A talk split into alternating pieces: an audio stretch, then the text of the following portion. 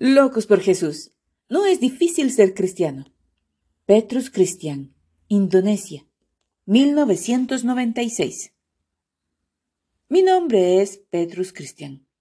Soy el hijo mayor del pastor Ishak Cristian, quien murió quemado hace varios meses. El incidente ocurrió el 10 de octubre de 1996, cuando unas 20 personas rodearon el templo de la iglesia mi padre, el pastor, intentó calmar al enfurecido grupo, pero estos no se alejaron del templo. Mi padre entró a la casa y comenzó a orar acompañado de seis personas, incluyendo al resto de mi familia. Treinta minutos después, cerca de doscientas personas se acercaron a pie trayendo diversos tipos de herramientas comenzaron a destruir el templo y la casa pastoral. Seis de los que estaban en la casa, incluyendo a mi padre, salieron huyendo y se escondieron en una habitación al fondo de la casa. Las demás personas se refugiaron en el segundo piso donde había mayor protección. Algunos de los enfurecidos atacantes los vieron y les dijeron que se marcharan de la habitación. Al no querer hacerlo, el grupo comenzó a quemar el edificio.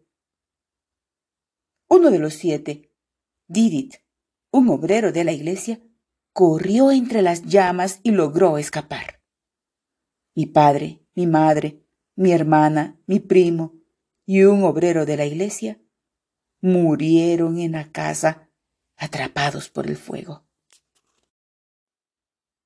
Durante el fuego, la policía local no hizo nada por ayudar, probablemente por temor a la muchedumbre. Me dirigí apresuradamente hacia el templo a la una treinta de la tarde.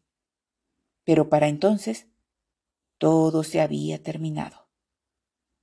El ejército, cuya base militar estaba localizada a cuatro kilómetros del pueblo, se encontraba en un entrenamiento militar en otro lugar y no estaba disponible. Cuando llegaron a las cinco de la tarde para vigilar el área, solo quedaban las cenizas. Una noche antes del funeral, un funcionario del gobierno local se excusó. Me advirtió que no tomase represalias.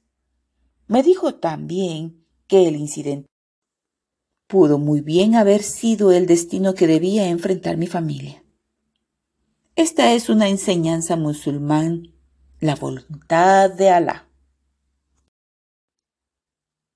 Al principio me sentí muy desalentado por haber perdido a todos mis seres queridos. Pero esto me hizo reconocer que las cosas materiales que me rodean no son eternas, ni tampoco vale la pena amarlas. Después del incendio, la mayoría de los miembros de nuestra congregación se fortalecieron en su fe. Debido a que tenemos a Cristo Jesús, no es difícil ser cristiano, aunque las opresiones sean muchas. Porque el amor de Cristo nos constriñe para que los que viven ya no vivan para sí, sino para aquel que murió y resucitó por ellos. El apóstol Pablo, martirizado en Roma el año 65 después de Cristo. Segunda de Corintios 5, versículos 14 y 15.